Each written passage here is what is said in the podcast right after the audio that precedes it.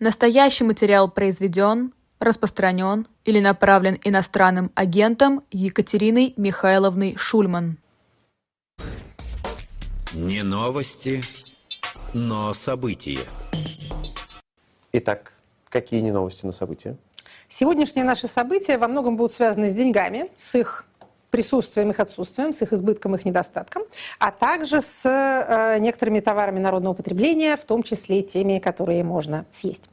А на прошедшей неделе Совет Федерации в окончательном своем чтении одобрил проект федерального бюджета на 2024 год и, соответственно, бюджетный план на три года, 24, 25 и 26.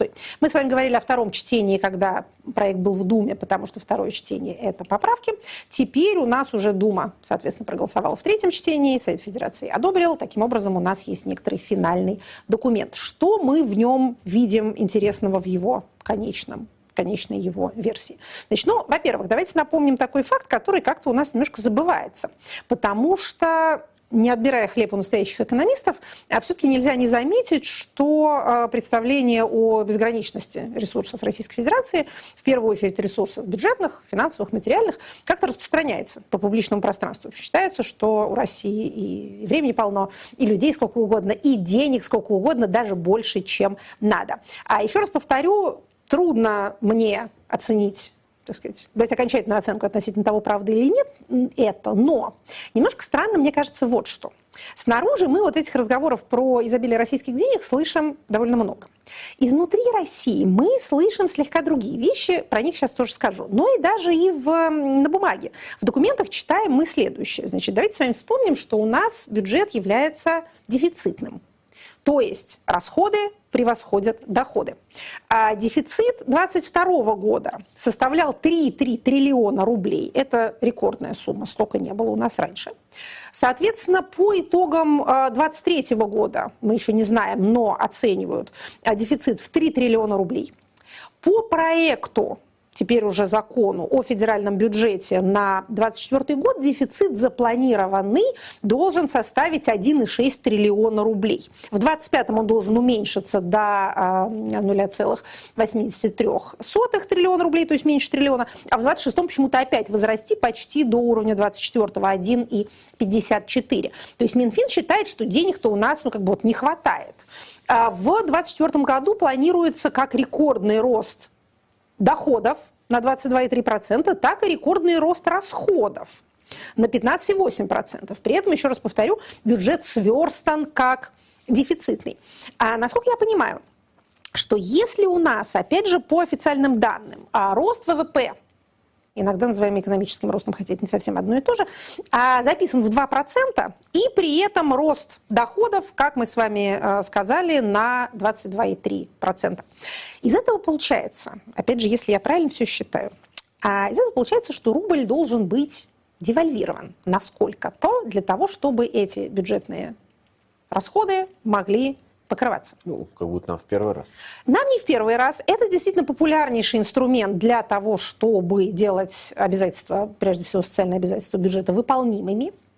А, но, тем не менее, что называется, полезно, мне кажется, про это сказать, потому что а, вот беспочвенная паника, которая была, например, по этому поводу в 2022 году, когда считалось, что российский бюджет как-то треснет пополам, а, и развалится, сменилась, как мне кажется, не более обоснованной эйфорией. И то, и другое не вполне соответствует действительности. А бюджет был назван сверхмилитаризованным, это действительно так. Он еще и сверхзакрытый, мы с вами помним, около 28% всех расходов это закрытые секретные расходы. А мы, соответственно, считаем, что расходы секретные – это расходы на войну и безопасность в той или иной форме, через те или иные статьи. Пенсии, вряд ли. Тут нечего, как это хорошее дело засекречивать не будут. Следовательно, это что-то связанное с обороной или безопасностью. Опять же, это не наша подозрительность, это, в общем, определение того, что такое секретные расходы бюджета.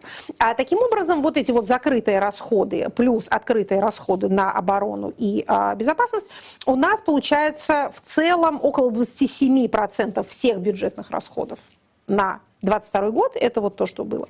В 22 а, году а, было потрачено на войну. Значит, соответственно, в бюджете будущего 2024 года эта доля расходов рассчитывается, ну, скажем так, рассчитывается она по-разному, а, разными аналитиками, но а, около 39% она составляет. Это, еще раз повторю, оборона плюс безопасность. Значит, а с чем можно это сравнить? Ну, вот, например, Советский Союз, да, не Россия, не Российская Федеративная, как это называлось, РСФСР, да, Советская, Советская Федеративная Республика, а Советский Союз в целом в 90-м году расходовал расходовал на военные цели, на только на войну, 24, а, 29,4% а, расходов. Около, около 30%. Около 30%, ну, да. да. А, ну, в общем, да, получается, что даже и побольше. В 90-м году война в Афганистане еще продолжалась, да, но такой вот, так сказать, большой масштабной войны на своих собственных границах Советский Союз все-таки не вел. А еще одно замечание по поводу а, бюджетных параметров, как которые... Да, которые может сделать не экономист. А помните разговоры про э, слезание с нефтегазовой иглы? Избавление от нефтегазовой да. зависимости, диверсификацию бюджетных доходов. Значит, ну, а, кажется, сейчас не до того. В 2022 году нефтегаз у нас в доходах составлял больше 41%. В 2023 году чуть меньше 40, то есть сравнимые цифры. И, в общем, в планах тоже все приблизительно то же самое. 32,8 в 2024, 35% в 2025 году. Вообще интересно, что почему-то 2025-2026 а, год планируются как, так сказать, менее бюджетно благополучные, чем 24-й. А какие тут расчеты у мудрецов из Минфина, я на самом деле не знаю. А сейчас нам придется сделать паузу, да? Сделаем паузу небольшую. И вернемся, поговорим Вернемся. про деньги в Москве, где, казалось бы, их сколько угодно. Ну, а мы продолжаем программу «Статус», и вы начали говорить о Москве. Говорим мы о Москве, о бюджете Москвы, который тоже был принят на неделе, 22 ноября. Мосгордума приняла его. Вот, кстати, как, э, насколько лучше налажен законотворческий процесс на э, московском уровне, чем на федеральном. Сразу в трех чтениях, без поправок, без обсуждений. Ну, это красота же. Красота, да, да, да, да. Вот так все-таки не, не умеют.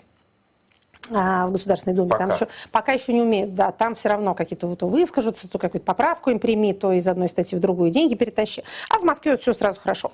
Итак, что интересно, опять же, э, так сказать, дилетанту, э, при поверхностном взгляде на бюджет Москвы, той Москвы, которая, как известно, вообще лопается от денег.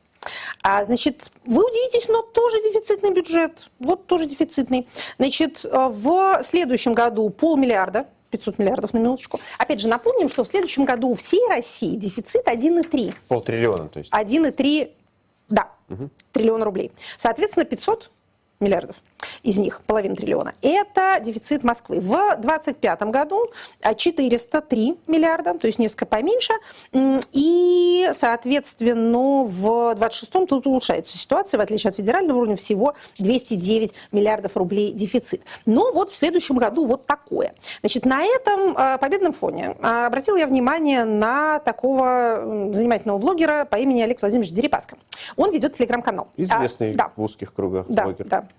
писатель. А в основном телеграм-канал его посвящен борьбе с руководством Центробанка и в несколько меньшей степени с руководством Минфина и Минэкономразвития. У э, блогера свой взгляд на экономическое развитие России. Мы сейчас не будем влезать в эти э, дискуссии, но а, что меня заинтересовало? Значит, он написал пост. Вы удивитесь опять про попу. Значит, да, никакие представители российской элиты не могут слезть с этой темы никогда. А пишет он следующее, что вот, мол, цены на все биржевые товары продолжают снижаться во всем мире, пишет он. Биржевые товары, напомню, это сырье в основном. А у нас при рекордном сборе налогов в этом году уже в следующем ситуация с доходами будет выглядеть как вот это самое, удар попы, облет. А, значит, написав эту энергическую фразу, блогер одумался и пост снес. Mm. Да, уничтожил, вы знаете. А вот видите, даже, даже миллиардеры любить умеют, а умеют опасаться чего там, блоков на негатив или каких-то иных а, мер цензуры и самоцензуры в социальных сетях. А, значит, эм, далее там был еще пассаж, поскольку интернет помнит все, то уничтожение постов – это вообще не очень мудрая политика, никому не советуем этим а, заниматься. А далее он пишет, что, а, значит, вот около трети дохода федерального бюджета – это сырье, мы, собственно, вам сырьевые доходы, точнее, мы только что об этом вам сообщили, а, и что выходом из этого капкана, как он выражается, должно стать... Выражался. Выражался когда-то. А должны стать только серьезные экономические изменения, на которые, по-видимому, нет пока воли нет воли. А к чему мы вам это все... Земля есть, воля нет. Да, совершенно верно. А что воля, что не воля, все равно. К чему мы вам рассказываем эти драматические истории? А для того, чтобы, во-первых, вас тоже не износило в какие-то крайности. Бывают такие вещи вот в публичном пространстве, какие-то настроения. И эти настроения овладевают массами и становятся, как учил нас Ленин, материальной силой. При этом откуда это все взялось и насколько это обосновано, никто уже не спрашивает я всегда вот в своем, так сказать, скромном аналитическом качестве опасаюсь тех утверждений, которые высказываются без аргументации, так, как будто они не нуждаются в обоснованиях, аксиоматически. Вот что-нибудь такое скажешь, все так кивают, типа да-да-да. Это что-то само собой разумеющееся. Вот в этот момент очень полезно задать вопрос. Откуда мы это знаем? Опять же, не обязательно это вранье, пропаганда, там, кремлевская методичка. Но задавать вопросы необходимо. Потому что вот эта вот аксиоматика может быть в высшей степени обманчивой. Меня э, удивляет ситуация, в которой экономическое положение России так по-разному оценивается изнутри и извне, а при том, что было все наоборот. И также, еще раз повторю, также без оснований. А, значит, еще один небольшой э, по сравнению с бюджетным процессом законотворческий эпизод из э, практики Государственной Думы на прошлой неделе. Обращу внимание, во-первых, все, что в Государственной Думе делается, нам не чуждо, во-вторых, некоторый скандал из этого вышел. Значит, рассматривался в первом чтении а, законопроект, с тех пор прославившийся как закон о честной цене. Сейчас расскажу, в чем там было содержание. Надо признать, много вопросов было. Ага. Да, не могли не заметить. Про содержание расскажем. Сначала расскажем про процедуру. Что за законопроект? Значит, это изменение в 10 статью закона о защите прав потребителей. А, проект внесен в июне 2023 а, года. Внесен он депутатом от ЛДПР Борисом Чернышовым. Это такой юный довольно депутат, кандидат технических наук при этом, а, с каким-то очень большим количеством высших образований и вице-спикер Государственной Думы. То есть, с одной стороны, законопроект одного автора, ну, довольно редко, имеет шанс на успех в Думе. С другой стороны, если это один автор статусный, то, в общем, шансы могут быть. А о чем был, о чем был проект? Значит, это было, было, была норма, а, значит, согласно которой производители должны на ценнике, точнее говоря, не производители, прошу прощения, да, производители на а, упаковке, соответственно, продавцы на ценнике, а, указывать цену товара за весовую единицу. Вы, может быть, видели это, дорогие слушатели, в некоторых торговых сетях это делают, что называется, в добровольном порядке. Ну, то есть у вас есть цена за упаковку, а дальше у вас пишут цену за килограмм. Вот эта вот честная цена, собственно говоря, э, в этом и заключается. Ну, то есть, смотрите, у вас будет упаковка там 900-граммовая, или в э, упаковке яиц у вас будет не десяток, а 9 штук к яйцам еще вернемся, это важный политический вопрос. А, соответственно, вы смотрите на цену, как бы не обращаете внимания на то, что у вас 50 грамм гречки отсыпали из вашей пачечки, и вам кажется, что цена э, снизилась или, по крайней мере, не, не, выросла, не выросла. Так вот, значит, вот там было написано в законопроекте в целях э, пресечения злоупотребления доверием потребителей предлагалось обязать продавцов указывать а, дополнительную информацию о цене товара за целую общепринятую единицу измерения, то есть килограмм или литр, или 100 грамм в случае с э, каким-то таким мелковесным товаром. А закон Законопроект не был принят в первом чтении, что тоже ничего удивительного в этом нету, но как это случилось? Случилось это следующим образом. Когда дошло дело до голосования, а, одна депутат, член фракции «Единая Россия», встала там в рядах и, обращаясь к своим коллегам, сказала «не голосуем». И фракция «Единая Россия» не приняла участие в голосовании. Таким образом, законопроект не был отклонен, э, скажем так, он, он был отклонен. За него не проголосовали, э, не проголосовали против. Но он не был принят, потому что за отсутствием э, достаточного количества голосов. То есть он не набрал за столько, сколько нужно. А этот кусочек с видео э, распространился в социальных сетях. Народ возмущался, что ж такое, стали узнавать, кто это, а что это за депутатка такая. Значит, я вам что могу рассказать э, про нее. Личность ее не имеет большого значения. Это депутат-списочник от Республики Башкортостан, зовут ее Рима Баталова. О, она... я ее помню. А, да? Конечно. А, она, по-моему, действительно какая-то спортсменка. Да. Так вот, а, она член комитета по физической культуре и спорту. Но почему она, собственно, раздает указания фракции, что может показаться удивительным человеку, незнакомому с думской процедурой? А, очевидно, что в этот день она была э, дежурной, дежурной по рядам. Да. Значит, есть кураторы фракций, во фракции есть координаторы внутри самой фракции. Но для того, чтобы непосредственно модерировать голосование вот в день голосования на пленарном заседании, а, есть люди, которые а, следят в зале, чтобы все депутаты вели себя прилично. У них есть распечатки с позицией фракции, у них там все написано, в их этих планшетиках все указано. Но, тем не менее, мало ли что, вечно они пальцем попадут куда-то не туда. Поэтому есть живой человек, который по рядам ходит. А раньше, до великой борьбы за посещаемость, которую начал Вячеслав Викторович Володин еще в прошлом созыве, они еще и бегали и нажимали на кнопочки. Опытный э, бегальщик по рядам может окучить до пяти депутатских мест за одно голосование. При этом, так сказать, не ударившись боком о край э, кресла. Это искусство высоко ценилось. А теперь как-то уже считается, что надо присутствовать самолично, но, тем не менее, дежурные по рядам а, существуют, потому что нельзя предоставлять а, депутатов самим себе. А этот прием то есть не участие в голосовании достаточно распространен во фракции «Единая Россия», когда им нужно не высказаться против, но при этом не дать принять какой-то законопроект, который либо, так сказать, другая фракция внесла, либо как-то вот им там не нравится. Да?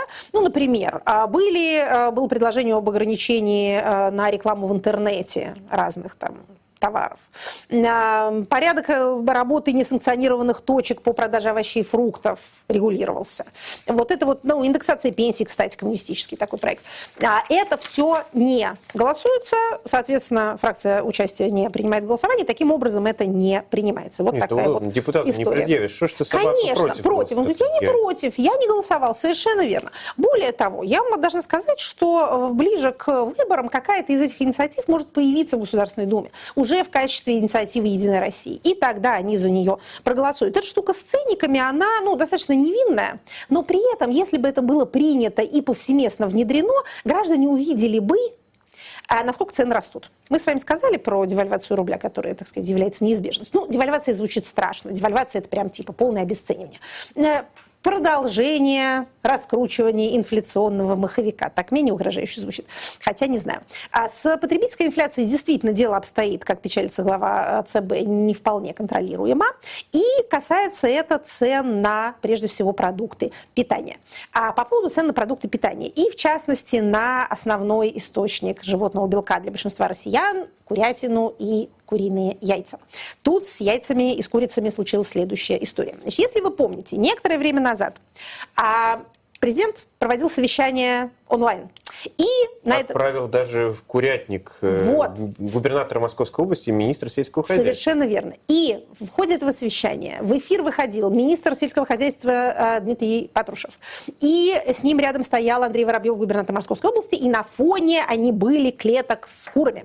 Все очень веселились тогда по этому поводу. И президент тоже сказал, что вы тут с курятника выходите, оживляете наши, так сказать, скучные посиделки. А все страшно радовались. Но а, вопрос, который был задан, был следующий. Почему же значит, дорогой Дмитрий Николаевич, у нас так дорожает страшно курятина, вот там на 20 с чем-то процентов с начала года.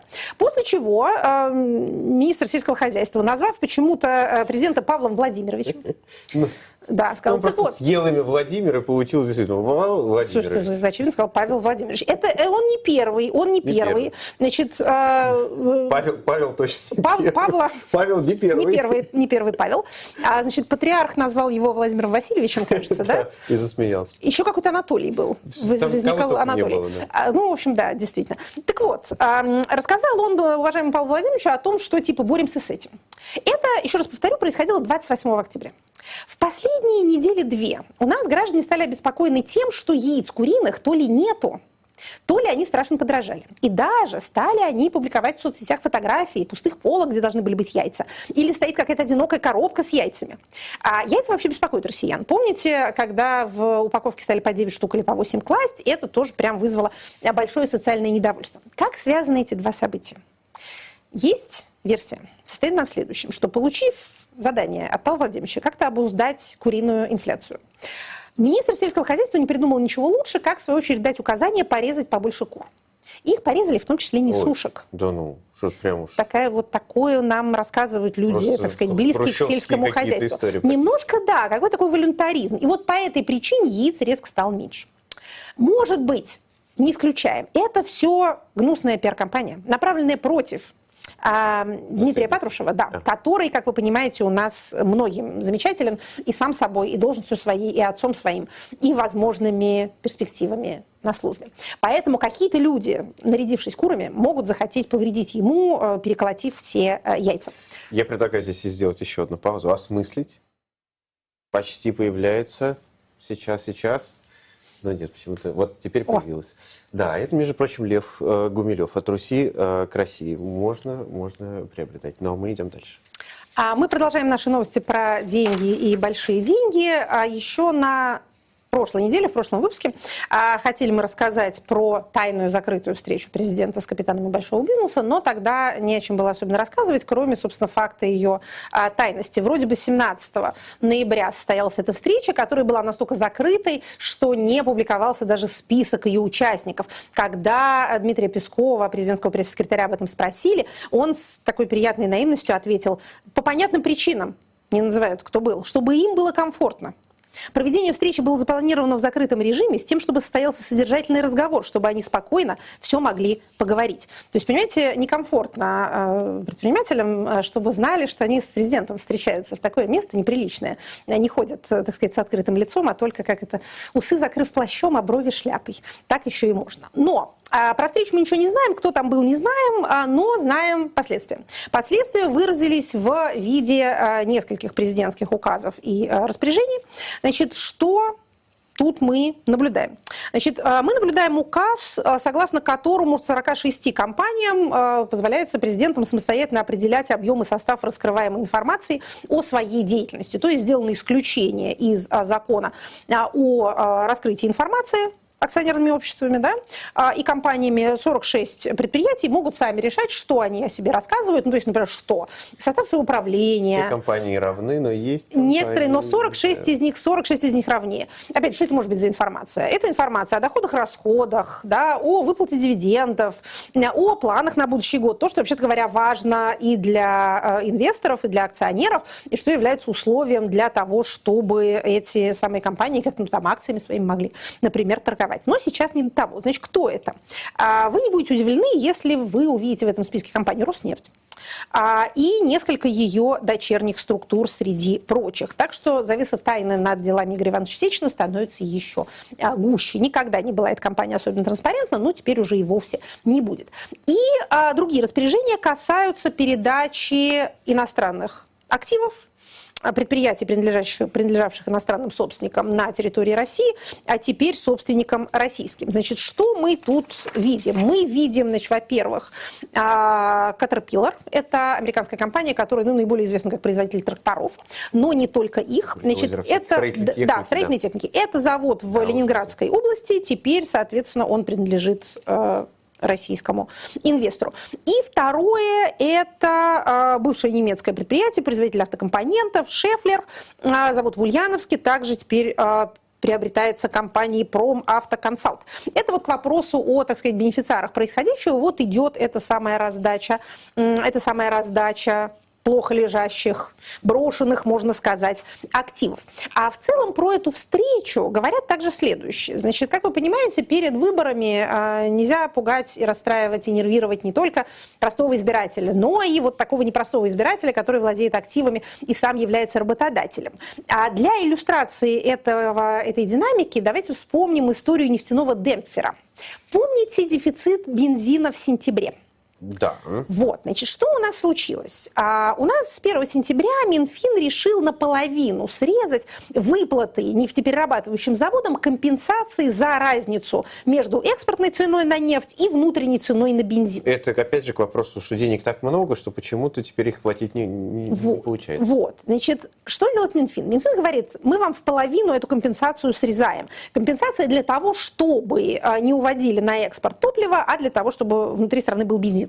Дальше. Владельцы нефтяных компаний, так сказать, обижаются и начинают, во-первых, как-то высказывать свое недовольство, в том числе через Шохина, э, представителей РСПП, э, но и уводить топливо из России. Далее, 6 сентября нам рассказывают, что не хватает топлива для уборочной кампании к вопросу о сельском хозяйстве. Все какие-то несчастья вокруг Дмитрия Николаевича происходят. А потом начинаются очереди на заправках, раздача топлива по талонам, в общем, всякое беспокойство.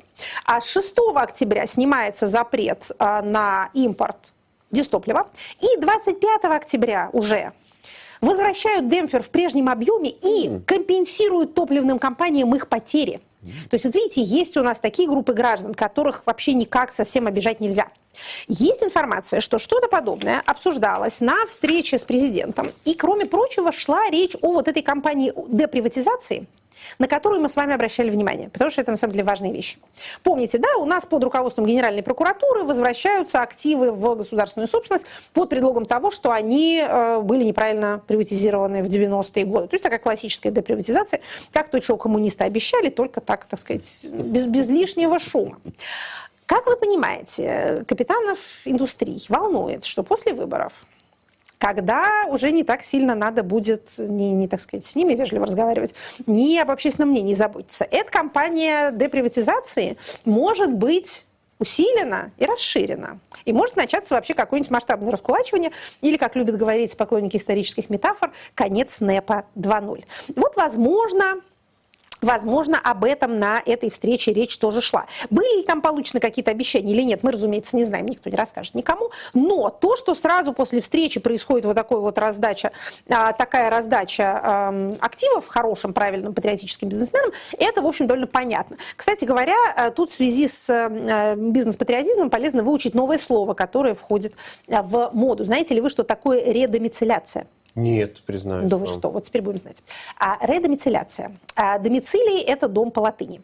А, это возвращение, повторное возвращение домой. Это вот то, к чему президент О. призывал всех с 2013 года, а именно вот деофшоризация уже выучили слово, вот теперь Нет. надо говорить редомицеляция, это еще красивее. Это похоже на какую-то косметическую процедуру да, или, или медицинскую. Тем не менее, значит, Видимо, видимо, речь идет о том, что, о чем говорил президент в последнем послании Федеральному собранию. Забирайте деньги с Запада, вас там не любят, не полюбят никогда, вас там все будут обижать. Кстати, вспомните это послание и помните, что он обращался как бы вот напрямую к Фридману, чуть не по имени его называя, ну, то есть описывая ситуацию довольно понятным образом. Вот, пожалуйста, вернулся Михаил Марадович, редомицилировался. То есть есть э, релокация, а есть редомицеляция, да. А, в общем, интересно. А что касается тех людей, у которых нет так много денег и нечего особенно редомицилировать. На что обращаем внимание в завершении нашего обзора событий? Значит, во-первых, а, срочный призыв движется к концу. При этом сказать, что он идет как-то очень успешно, судя по всему, не получается, потому что с молодыми людьми у нас плохо. Поэтому, дорогие слушатели, хватание на улицах у нас происходит. У нас происходит хватание людей из э, учебных аудиторий. Студенты МГУ забрали, известный был случай, можете погуглить. В городе Петербурге по улицам тоже проверяют у мужчин призывного возраста документы. Рассылают смс угрожающего характера от военкоматов и, соответственно, призывы прийти через госуслуги. Еще одно интересное, а еще одно интересное явление – это, э, вот помните, мы с вами все время говорили о том, что опросы проводятся по всей стране продолжают проводиться. Это просто какая-то какая-то оргия. То есть в ЦИОМу, видимо, выделены какие-то чудовищные деньги. А на каждом предприятии, вузе э, кого-то опрашивают. Значит, среди прочего, а, пошла бумага о том, что женщины, имеющие специальности, а, скажем так, важные для воинского учета, должны тоже все переписаться. А эти специальности, там список прилагается к этой бумаге, список довольно обширный, в частности, ну, например, издательское дело. А все IT-специальности, то, что туда входит. Соответственно, граждане женского пола в возрасте до 45 лет, имеющие специальности, вот указанные в списке, должны э, направить соответствующую информацию в комиссариаты, военные комиссариаты. То есть они не в индивидуальном порядке это делают, а они это делают на рабочих местах. А и еще один, так сказать, одно свидетельство того, как э, интересно происходит у нас а, не только призыв, но и вот набор этих самых контрактников. Помните, да, у нас Дмитрий Анатольевич Медведев говорил, сколько мы много контрактников набрали, настолько много, что даже и мобилизацию не надо проводить. Мобилизацию проводить не надо, а мобилизованных домой отпускать тоже не надо. Ну и насколько набрали столько или сколько отчитываются, это интересный вопрос. Вот э, по поводу того, откуда мы получаем информацию. Много на Руси государственных служащих, и все они что-нибудь расскажут. Вот помните, мы в какой-то из прошлых разов цитировали одного из заместителей министра юстиции, который на совещании в Чувашии нам внезапно рассказал, сколько на Руси осталось заключенных. Помните? Да, да. Вот. А вот похожая история. А, мэр города Пензы выступает в э, городской думе. соответственно, города Пензы. Рассказывает много-много там о чем. В частности, говорит, что давайте не будем на зданиях школ вешать мемориальные доски погибшим выпускникам, потому что их слишком много. И это детей, так сказать, нервирует. Давайте мы дождемся завершения этого процесса. И всех, кто погиб, мы разместим на единой доске, перечислим каждого поименно, говорит экономный мэр. Но нам даже не это интересно. Дальше он говорит следующее. Нам надо работать над патриотическим воспитанием, чтобы дети шли в армию на срочную службу. То есть логика такая. Не пугать детей бесконечным кладбищем в их родной школе, а патриотично их воспитывать, не показывая им сколько народу мы перебили, чтобы они пошли в армию на, служ... на срочную службу. А то, продолжает он, город не может набрать половину из необходимого количества срочников, так как они прячутся. Mm. На сегодняшний день мы бьемся над тем, цитата, чтобы выполнить задачу по наряду, который получила Пензенская область, в частности город Пенза, для призыва на срочную, на срочную службу. У нас сейчас еще не выполнено порядка 50%. Но время-то есть. Ну, до 31 декабря время еще есть. Да. Значит, вот эта вот цифра менее 50%, это ровно та цифра, которая называлась, но, к сожалению, не может быть подтверждена а, открытыми источниками а, по выполнению задания по контрактникам. 44% в среднем по России понабирали. Значит, что из этого следует, скажем так, э, практически? Значит, до 31 декабря, опять же, с одной стороны, время есть, с другой стороны, не так много, поэтому не болтайтесь по улицам. Почем зря, имейте в виду, что э, норма не выполнена, и если вы не хотите, чтобы она была выполнена за ваш счет, то подумайте над своим поведением. А еще одно последнее, совсем последнее небольшое да. замечание, и, может быть, даже как-то вопрос. Поступают сообщения о том, что на бюджетных предприятиях и в государственных банках, корпорациях при составлении графиков отпусков на следующий год, вот сейчас это происходит, а, говорят работникам не брать э, отпусков до окончания, в общем, до 1 мая выборный и поствыборный период всех призывают провести исключительно на рабочем месте. Дорогие слушатели, наблюдается ли у вас такое интересное явление? То есть не пускают ли вас в отпуск до 1 мая, если вы вдруг зачем-то собирались. Призывают ли вас вот этот вот период непременно быть на работе? Если да, то напишите нам. Ничего себе, вот, вот да, это опрос. Вот да. А мы переходим к следующей рубрике.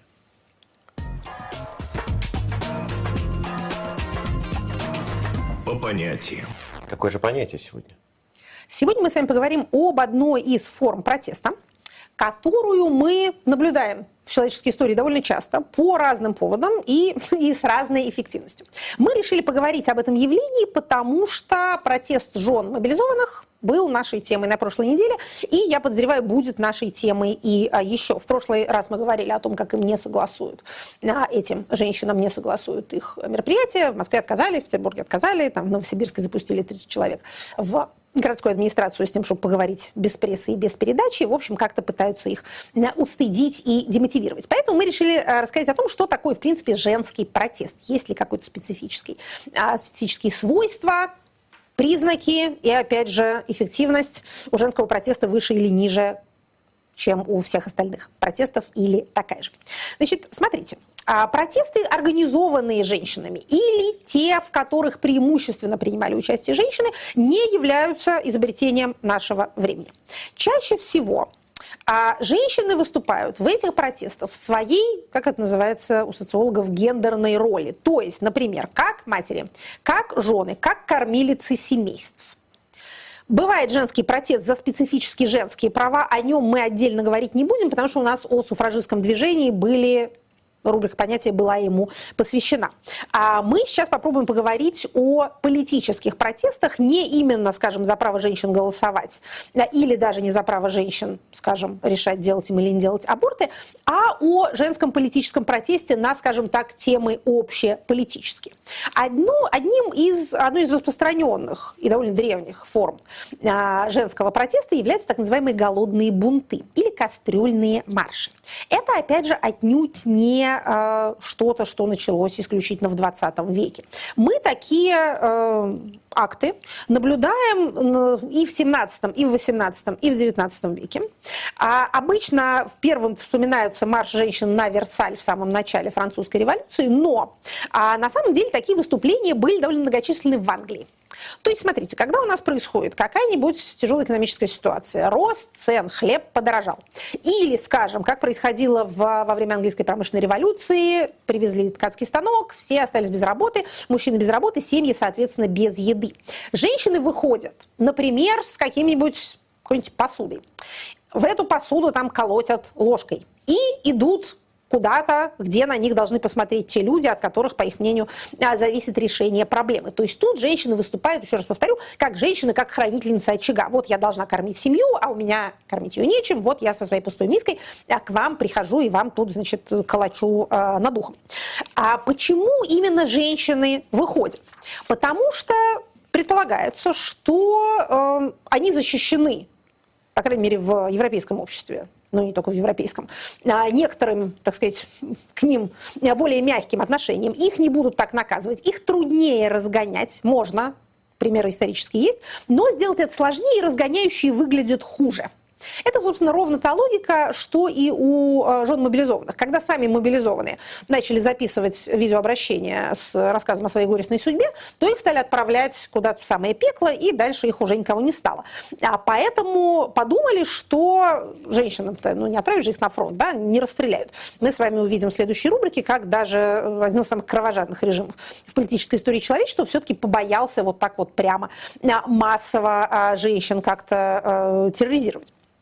Значит, вот это, э, это протесты, связанные с тяжелой экономической ситуацией. Значит, во время американской революции соответственно, американская война за независимость, а, тоже происходили всяческие женские протесты, причем как за, кстати говоря, такие протосуфражистские, а, как за право голосовать, так и за из-за экономических, так сказать, соображений. А более того, а, было такое явление под названием female riot – в истории американской революции, вот как раз буквально женский, а, женский бунт, а, женский протест. Про французскую революцию мы с вами уже говорили. Значит, освобожденная от предрассудков революционная женщина а, сыграла в этих событиях довольно значительную роль. Марш женщин на Версале, вот как раз такой классический, с кастрюлями, и мы хотим поговорить с королем, он нам отец, он нас в беде не оставит. Это, так сказать, такая вроде бы мирная позиция, очень легко переходит в агрессию, с которой тоже регулярные полицейские силы не очень знают, как справляться. А, это было. А, некоторое количество довольно видных э, публичных деятелей, женщин, мы тоже знаем во время французской революции. А, не все они сейчас из нашего времени хорошо смотрятся, в частности, вязальщица Робеспьера знаменитые, эти фурии гильотины, вот, которые э, ну, смотрели, как гильотинируют, и доносами занимались, и доносы эти принимали, ну и, в общем, как-то радовались, активно радовались всему происходящему. Надо сказать, что вообще борьба за права женщин это была такая довольно э, значительная компонента вообще французского революционного движения. Конечно, декларация она э, прав человека, что по-французски, как во, многих других языках, э, это, это право, права мужчины. Братство, да. откровенно говоря. А, ну да, да, братство, соответственно, не, не э, сестринство. А если мы переходим к истории 20 века и века 21, тут мы тоже довольно часто видим протесты женщин, ну, например, а, как матерей, как жен. Вот, скажем, в латиноамериканских диктатурах жены матери пропавших без вести выходили с какими-нибудь символами, там, белыми платками или чем-то еще в этом роде, именно знаменуя свою, во-первых, мирность, во-вторых, как бы некоторую такую вынужденность этого протеста. То есть мы не против режима бунтуем. Мы хотим семьи сохранить, мы хотим наших родных, близких вернуть как-то домой. И тут самое время перейти к следующей рубрике. Сейчас время перейти к следующей так. рубрике «Согласна». Окей. Отлично, мы переходим к следующей. Отцы великие теоретики и практики. Было бы просто преступлением сегодня в рубрике «Отцы» делать действительно отца. Да. Поэтому у нас сегодня в этой рубрике у нас будут матери, причем матери у нас будут, так сказать, коллективные. А наши сегодняшние матери – это участницы демонстрации на Розенштрассе, знаменитого протеста на Розенштрассе, который состоялся между февралем и мартом 1943 года в Берлине, не так далеко от того места, где мы находимся. А улица эта Розенштрассе, насколько я понимаю, существует, это неподалеку от Александрплац. То здание, вокруг которого все это происходило, было разбомблено.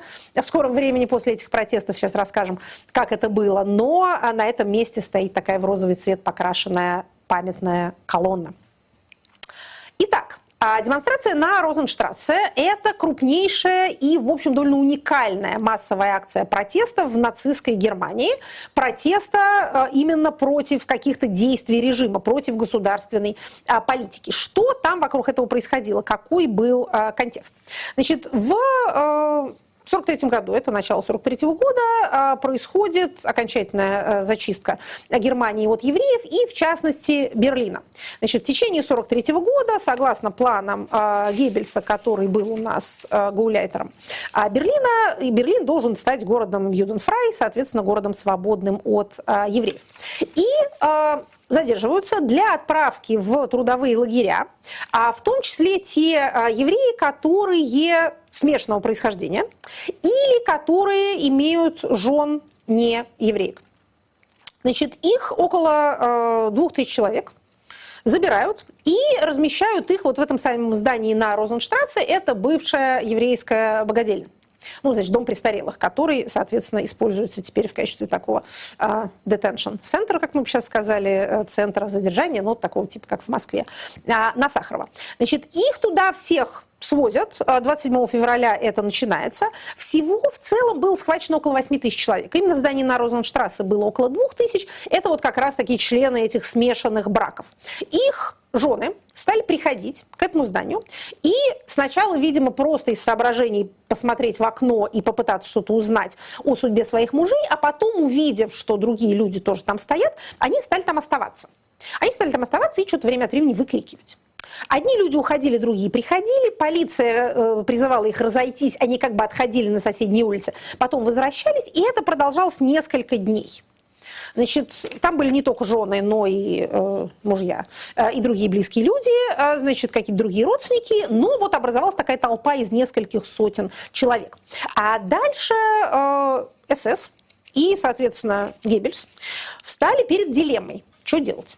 Что с этими людьми, так сказать, поступать? Разгонять, не разгонять, как-то разговаривать с ними. Это не фашисты, что ли? Да, действительно. Вы знаете, вы удивитесь, они, они такие были фашисты. Но задумались даже и они. Значит, почему задумались? Задумались вот по какой причине.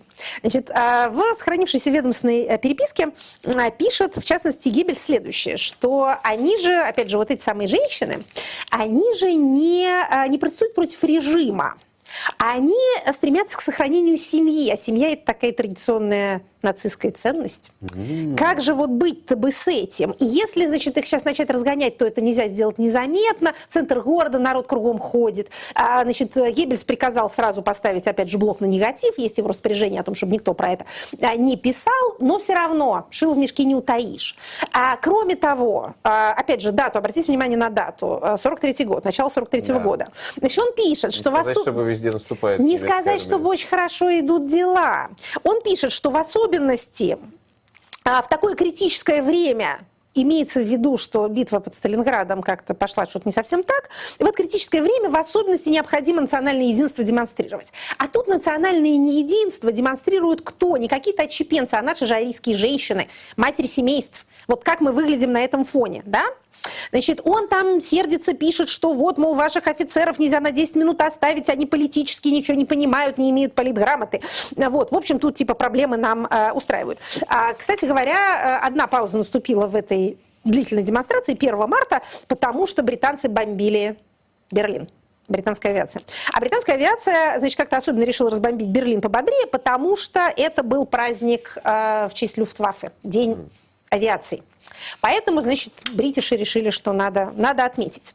Соответственно, в воспоминаниях этих женщин можно прочесть, что про их чрезвычайно смешанные чувства, они, понятно, как относились к нацистскому режиму в это время, им хотелось, чтобы всех разбомбили к чертовой матери. С другой стороны, а, а это здание, а если по нему попадут? В общем, опять же, чувства смешанные. Что дальше придумал у нас Геббельс? Большой политтехнолог. Значит, он решил, что, во-первых, поскольку мы тут выглядим не очень шикарно сами по себе, кроме того, в этой ситуации, критической ситуации, единство народное нужно нам как никогда, то мы давайте, значит, этих людей все-таки выпустим. И что получается? У нас, значит, СС разжимает свои железные челюсти и выпускает, ну вот по историческим свидетельствам, практически всех из этих двух тысяч человек. Выпускает их обратно. Правда, надо сказать, значит, э, их не то чтобы прямо э, совсем отправляют домой, потому что они должны были все равно участвовать в принудительных работах. Угу. Да, зарегистрироваться в трудовой службе и под руководством имперского управления объединения евреев в Германии, было такое подразделение, а, они должны были все равно работать. Но а они в этих работах в Берлине должны были заменять так называемых полных евреев, которые все давно уже к тому моменту были отправлены в лагеря. Вот такая история этого протеста. Как вы понимаете, и в то время, и после, э, как это, разные оценки этого звучали. Были ли эти женщины действительно противниками нацистского режима? Или они только по поводу своих мужей беспокоятся? А вот они своих мужей выцарапали, а чужие мужья, которые евреи, мужья евреек, они отправились в лагерь, большей частью там сгинули. Значит, из этих 8 тысяч, 6 тысяч, вот две у нас на Розенштрассе, а 6 тысяч, значит, где-то в другом месте, а, они уехали все в Освенцим. И, как вы понимаете, мало кто из них выжил. Но, тем не менее, это был, еще раз повторю, уникальный, практически единственный протест в нацистские времена. Протест, перед которым спасовала самой СС. Поэтому мы это сейчас вспоминаем. Последнее, что скажу, одна вот из этих женщин, э, чьи воспоминания мне попались, она говорила, что если бы мы тогда стали думать, э, будет от этого польза или нет, мы бы не пошли. Угу. А мы типа не подумали, просто пришли и все. Никто не организовывал. Я не знала, что там кто-то еще окажется. Я сама пришла, смотрю, другие люди пришли. То есть если, если думать, будет ли из этого польза, ты не будешь это делать. Это правда. Отличный пример, тем более, что как раз про это будет первый вопрос. Переходим к последней нашей рубрике. Вопросы от слушателей. Э, но прежде чем мы перейдем к вопросам, хочу еще раз проверить магию э, прямого эфира э, и вот так вот постучать по стикеру. Ну-ка. О, no. работает. Посмотрите-ка что. Да, действительно, этот стикер появился здесь. А знаете, где он еще появился? А он появился в российском интернет-магазине. Там теперь тоже можно, тоже можно покупать стикеры. Любые. Доставка бесплатная, между прочим. Э, заходите и в российский, и, естественно, в европейский э, магазин тоже. Ну, а теперь вопрос от крабовой бибы. Крабовая биба спрашивает вас, означает ли объединение жен мобилизованных, что Путин теряет свой основной электорат женщин 45+. Могут ли они стать зародышем оппозиции из пласта социально близких, чей лозунг, как и у Пригожина, восстановить справедливость? Не зря поминают Евгения Викторовича. Дух его незримо витает над этим всем. Опять же, э, человека нету, а проблема-то осталась. Значит, ну, смотрите, давайте не будем, как обычно, проводить прямую линию до горизонта от любой э, точки в социальном пространстве. Тут ничего по прямой не развивается. Но, конечно, чем вот этот женский протест хорош? Против него трудно возражать. Ну, вот пропаганда наша пытается это сделать, сказать, что это все там э, украинское ЦИПСО, у них вечно какое-то ЦИПСО под кроватью, все им организуют. А, но что вот ты скажешь, человеку, который говорит, вот мне мужа верните, пожалуйста, его уже больше года нету, вы нам не обещали такого безобразия, значит, мы хотим э, их, их, их, их вернуть домой. Да, мы вам денег дадим, вот это вот все. А, то есть э, позиция моральной правоты, на которой стоят эти женщины, действительно трудно разрушима. Будет ли к этому приклеиваться чего-то еще, мы не знаем. Опять же, если брать тот пример, о котором мы только что рассказывали, эм, протесты на Розенштрассе не перешли во всенародные протесты.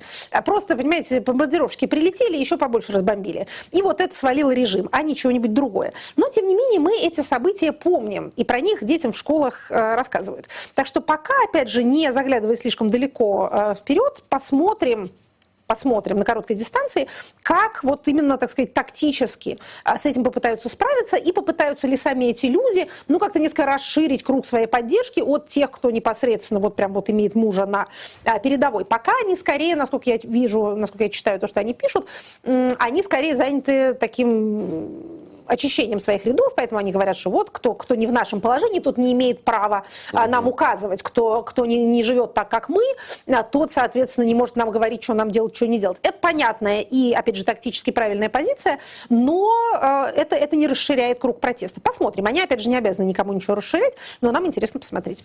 Следующий вопрос от Тру Лапшина. Екатерина Михайловна, в своей книге в 2014 году вы писали об отличиях авторитаризма от тоталитаризма. Вы, в частности, говорили, что Россия находится ближе к авторитарному типу, потому что он подразумевает неучастие граждан в инспирируемых государством событиях. Если смотреть с этой точки зрения, то означают ли последние события, вроде отставки худрука Воронежского театра с формулировкой «жил в мире без СВО», что Россия уже вступает в границы тоталитаризма? Как обычно, в чрезвычайных обстоятельствах все, все границы плавятся. Значит, в целом, э, насколько я вижу, режим продолжает хотеть, чтобы граждане ни в чем не участвовали. Ни, не дай бог, в протестах, ни особенно в выборах, за исключением нужных групп, которым положено проголосовать, а ни вообще не обращали сильно много внимания на происходящее. Эта политика деполитизации продолжается. Одновременно два аспекта похожи больше на тоталитарные, чем на авторитарные. Это реформа в образовании, идеологическая индоктринация среднего образования. То есть попытки, э, так сказать, молодежь как-то запропагандировать, причем не просто молодежь, а вот именно детей. Это тоталитарная история. А, и второе, это вот эта самая культурная политика. С образованием я вижу гораздо более системную работу. Она действительно системная, она включает в себя и вот этот новый предмет, и э, создание новых учебников, методических пособий, и лектории общества знания, который там ездит по стране, всем все рассказывает.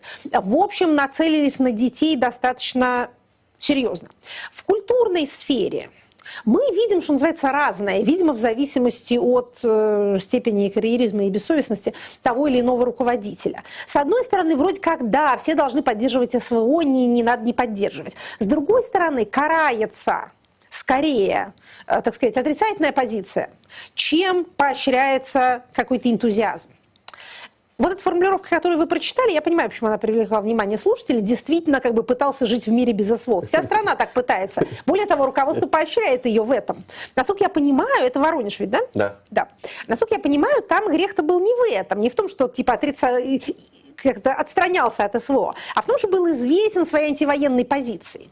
Хотя как-то, может, ею особенно не, не, ну, не там, размахивал. Там якобы отказался давать льготные билеты. Там, ну, это же, это же эпизод, к которому прицепились, ну, да? А так-то как бы было известно, что за человек, чем раньше занимался. Вот что-то такое. В общем, опять же, не, э, не пытаясь э, тут выставить какой-то окончательный диагноз, скажу, что для меня наиболее тоталитарно из всего, что мы видим, это не репрессии. Репрессии продолжают развиваться по авторитарному сценарию, точных, демонстративных, не, не секторальных, скажем так, не по категориям, а по головам индивидуально. А, так вот, самое тоталитарное, что я вижу, это именно политика в сфере образования а не в, а, не в сфере культуры, не в такой степени. Это может все вывернуться а еще как-то иначе. То, что мы ждем э, вот, по ЛГБТ, те решения, которые были и которые вот сейчас судебные будут?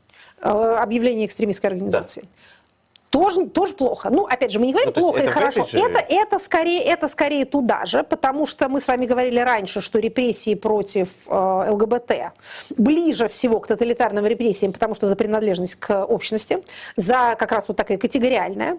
Но, опять же, надо смотреть. Все, все, происходит в, все происходит в развитии. Екатерина Михайловна, очень да, коротко. хорошо. Вы и многие говорят, что общество атомизировано и никому не доверяет, включая родных. С этим сложно не согласиться, это видно. Но почему такое количество людей поддаются мошенникам и, по сути, доверяют вообще незнакомым Ой. людям? В чем этот феномен? оборотная сторона того же самого. Того же самого. Почему мы говорим, что атомизация это плохо? Потому что человеку, во-первых, в одиночестве плохо, грустно, он существо социальное, и он начинает болеть, повреждать самого себя, принимать вещества и прочее, значит, безобразничать. И если вы никому не доверяете, то вас очень легко обмануть. Человек, встроенный в здоровую сеть отношений, у которого есть семья, пользующиеся его доверием, друзья, коллеги, которым он тоже доверяет, полиция, которую он не боится, система здравоохранения и образования, к которой он обращается со своими нуждами, он защищен вот этой сеткой. Поэтому, когда к нему подойдет мошенник, то он, во-первых, он имеет нужные социальные навыки, регулярно их практикуя, будучи связан с другими людьми, поэтому он чует, какие-то странные заходы к самому себе. Он не кидается на первое же обращение, потому что он не одинок, и он обязательно поделится с кем-то тем, что произошло. Опять же, если у вас э, здоровые отношения в семье, то вы э, ездите по ушам друг к другу регулярно. То есть вы все время все рассказываете. Вот что-нибудь там с вами произошло, важно, не важно, интересно, неинтересно, все равно вы про это расскажете, и вам тоже это расскажут, еще 10 раз повторят. Поэтому вы в курсе жизни друг друга. Если у вас семьи родных нету, либо вы им тоже не доверяете и как-то там к ним относитесь плохо, они к вам плохо, вы будете сидеть как сыч и держать все это в себе. Поэтому ни вас не предупредят, не скажут, дедушка, что ты там разговариваешь с кем по телефону? Это жулики. И вы никому не расскажете. Таким образом, человек вот этот вот недоверчивый такой, знаете, циник такой, тертый такой калач, стрельный воробей, вот он готовая жертва. Вот он на самом деле абсолютно беззащитное существо. Защищен тот, кто включен в социальную сеть. А теперь барабанная дробь. Екатерина Михайловна, дело в том, что э, очень много просьб у нас о возвращении рубрики «Хорошие новости». Я, не в форме обезьяньей лапки? Я подготовил одну да? новость так. без обезьяньей лапки, а вы скажете «хорошая новость» Хорошо. или не очень. А, дело в том, что Екатерина Дунцова, о которой вы рассказывали в прошлый да. раз, э, кандидатка в президенты, Еще не собрала- кандидатка, а объявившая о своем намерении выдвинуться. Она собрала заявки о готовности поддержать. Так. Количеством 30 тысяч человек. Я напомню, 300 тысяч всего нужно подписей. 30 тысяч человек отметили, что они готовы. Хорошая новость. Хорошая, недельку, хорошая да. новость. Во-первых, гражданское участие. Во-вторых, очевидно, человек, так сказать, не, не идет ни от какой там большой партии, институции, не поддержан Кремлем. И 30 тысяч заявок для э, женщины из Ржева. Очень хорошо. Как это? Будем Не, не- не- не пом- не померла еще гражданская активность на Руси. А- Как дальше будет, посмотрим. Пока радуемся. Спасибо большое всем, кто оставляет вопросы. Не забывайте их оставлять. Не забывайте ставить лайки на канале Бильд на русском, на канале Екатерины Шульман и на канале Живой Гвоздь. Всем пока. Спасибо. Это была программа Екатерины Шульман «Статус».